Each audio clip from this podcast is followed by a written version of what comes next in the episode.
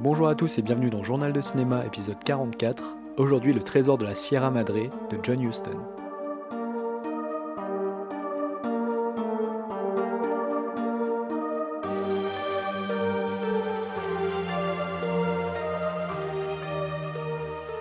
Le Trésor de la Sierra Madre est un film américain réalisé par John Huston sorti en 1948 avec au casting Humphrey Bogart, Tim Holt et Walter Huston, qui aussi le père du réalisateur, les Houston étant une lignée très fournie de personnalités du cinéma. Ce film suit donc Dobbs et Curtis qui, lassés de se faire arnaquer par des employeurs véreux et d'être pauvres, décident de partir chercher de l'or dans la Sierra Madre. Accompagnés d'Howard, un vieil homme qui n'en est pas à sa première aventure, ils partent pour une expédition mouvementée. Le film est une adaptation du livre du même nom écrit par B. Traven en 1935. Alors pas de partie spoiler, je ne vais pas dévoiler la fin du film, etc. Mais je vais quand même un peu parler du scénario. J'espère être excusé pour un film daté de 1948. Un film connu notamment pour être une des premières œuvres hollywoodiennes quasi exclusivement tournées en dehors des États-Unis, soit à Tampico, au Mexique, où une grande partie de l'action se déroule. Et je dois bien vous avouer que John Huston est un réalisateur que je connais finalement assez peu. On lui doit L'homme qui voulut être roi, Le faucon maltais, Quand la ville dort, Quai Largo, Les désaxés, qui est le dernier film avec Marilyn Monroe. Et en plus de tous ces films, John en a réalisé bien d'autres. C'est un réalisateur important du cinéma américain qui m'a toujours filé un peu entre les doigts. Et avec la récente mort de Sean Connery qui a tourné avec lui, j'avais envie de me pencher sur son cas avec un de ses films les plus célèbres et importants. John Huston gagne l'Oscar du meilleur réalisateur et du meilleur scénario pour ce long métrage, et son père, qui est donc acteur dans le film, remporte celui du meilleur acteur dans un second rôle. Le trésor de la Sierra Madre prend place dans les années 20 et est donc clairement un western de ce fait. Pourtant, il faudra plutôt le rapprocher du film d'aventure. Nos trois gringos vont finalement assez facilement arriver à trouver l'or qu'ils recherchent et le film va se concentrer sur des événements périphériques qui vont arriver après la quête du filon. C'est un contre-pied plutôt bien vu parce que toutes les péripéties que vont vivre les personnages sont toutes liées à la peur de la perte de cet or récemment acquis. Dès le début du film, Dobbs, le personnage incarné par Humphrey Bogart, explique qu'il pourrait très bien s'arrêter à une somme bien précise s'il gagnait au jeu et qu'il réussirait à ne pas se laisser tenter par l'envie de gagner bien plus au risque de tout perdre. Et dès cet instant, on se doute très bien de ce que va être le sujet du film par la suite, la méfiance et la folie qui va commencer à gangréner ceux qui ont enfin réussi à mettre la main sur beaucoup d'argent. Le fait d'être trois à se partager le pactole et à partir en expédition pour devenir riche va créer de nombreuses tensions et interrogations dans le groupe. C'est justement Dodds qui va le premier se montrer fébrile. Humphrey Bogart prend beaucoup de risques avec son image en acceptant le rôle titre de ce film. Son personnage, pas franchement sympathique, est très loin de celui qu'il a pu incarner quelques années auparavant dans Casablanca par exemple. Pas de personnage féminin et donc d'histoire d'amour et un scénario à la morale pessimiste qui ont fait du film un projet ambitieux et difficile à l'époque pour Bogart et les producteurs. C'est d'ailleurs un relatif échec au box-office. C'est très intéressant, à mon humble avis, de voir une star pareille accepter un rôle à ce moment de sa carrière dans l'histoire d'Hollywood.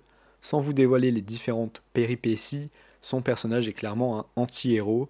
Houston et lui ont collaboré d'ailleurs plusieurs fois ensemble par le passé et après ce film, ce qui a sans aucun doute favorisé la production de celui-ci. Le trésor de la Sierra Madre, c'est donc un film d'aventure, impossible de ne pas penser par moments notamment à Indiana Jones. La mise en place avec ces hommes abattus par leur vie sinistre qui se mettent en tête de trouver un trésor au péril de leur vie qui les rendra riches est vraiment réussi. De même que le personnage de Howard, le vieux, qui dès leur arrivée au Mexique ne cessera de donner des conseils précieux tout en gardant une énergie et une bonne humeur qui jurent avec le soleil écrasant de la Sierra Madre. Une fois le trésor trouvé, ce n'est plus les éléments qui seront les plus dangereux, mais évidemment les hommes. Les différentes rencontres donnent toutes des scènes remarquables entre bandits mexicains, américains franchement louches et indiens en quête d'aide urgente. Le scénario est admirablement bien construit et abat ses cartes à un rythme soutenu. On est emporté par le souffle de l'aventure ainsi que le charisme et la complicité du trio d'acteurs qui fonctionne merveilleusement bien. Finalement, le principal défaut du film, c'est peut-être son âge. Nul doute que l'œuvre de Houston a inspiré de très nombreux films du même genre et aux thématiques similaires. Le personnage de Cobbs a été revisité, écrit et interprété des dizaines de fois au cinéma. En gros, dès qu'un trésor doit être partagé dans un film, on retrouve un Cobbs, parfois méchant, parfois lâche, bref, des déclinaisons en veux-tu, en voilà. Et justement, le film, sans doute novateur à son époque, fait figure aujourd'hui d'œuvres relativement classiques. Sans connaître l'histoire, il est très aisé de voir là où Houston nous entraîne. Son idée de montrer que le plus difficile n'est pas d'accéder au trésor, mais en réalité de ne pas se laisser ronger par celui-ci s'avère plutôt intelligente. Malheureusement, c'est un sujet traité d'une façon qu'on a très souvent vu depuis la sortie en 1947 du film. Le personnage de Tim Holt lit à un moment une lettre qui nous explique ce qu'est le vrai trésor d'une vie lors d'une séquence que j'ai plutôt aimée et qui est assez touchante. Malheureusement, elle est un peu démonstrative et le reste du film suffisait à nous montrer que l'argent et seulement l'argent pouvait être une raison de se perdre humainement et psychologiquement. Ce genre de séquence qui surligne un peu les idées des films sont légion à cette époque, où les producteurs avaient envie parfois d'un peu trop prendre le spectateur par la main, ce qui est dommage dans le film de Houston, qui justement se veut plutôt sombre et à contre-courant de beaucoup de productions hollywoodiennes de son temps. En vérité, les défauts, mais vraiment défauts entre guillemets que je cite, n'entachent en rien le plaisir que l'on a à suivre cette aventure. Découvrir un film aussi influent est toujours un plaisir et c'est une affaire de goût qui déterminera la place que chacun peut lui octroyer dans son panthéon personnel. Le manque de surprise face à un film qui a été maintes fois copié n'a aucune incidence sur sa qualité éblouissante à sa sortie et qui a su traverser les décennies en ne prenant que très peu de rides. Et je vous propose maintenant de passer à ma conclusion sur le trésor de la Sierra Madre.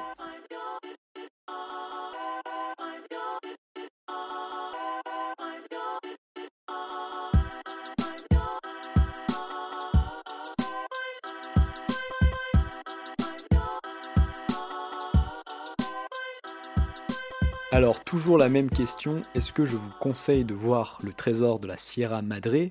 En l'occurrence, oui, évidemment, c'est un film important d'un réalisateur important, donc c'est déjà un argument qui devrait suffire à attiser la curiosité de n'importe quel cinéphile. John Huston et Humphrey Bogart, c'est un duo qui a marqué l'histoire d'Hollywood, avec de multiples collaborations marquantes, et le trésor de la Sierra Madre est l'une de leurs plus belles réussites, le film étant toujours régulièrement cité comme une influence majeure par des auteurs reconnus aujourd'hui.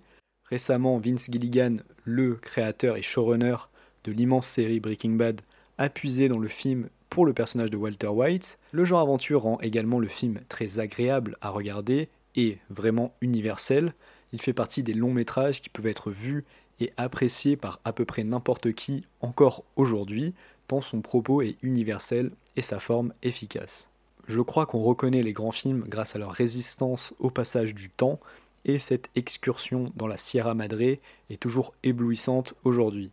Sa forme très classique et son histoire qui a été maintes fois revisitée et vue et revue depuis sa sortie atténue évidemment la surprise du récit et rend son déroulement plus prévisible, mais avec un tel trio d'acteurs et une écriture aussi maligne, John Huston accouche d'un classique éternel. Ce n'est très certainement pas mon western favori, d'autant que finalement il s'éloigne beaucoup de ce genre, mais c'est un très grand film d'aventure.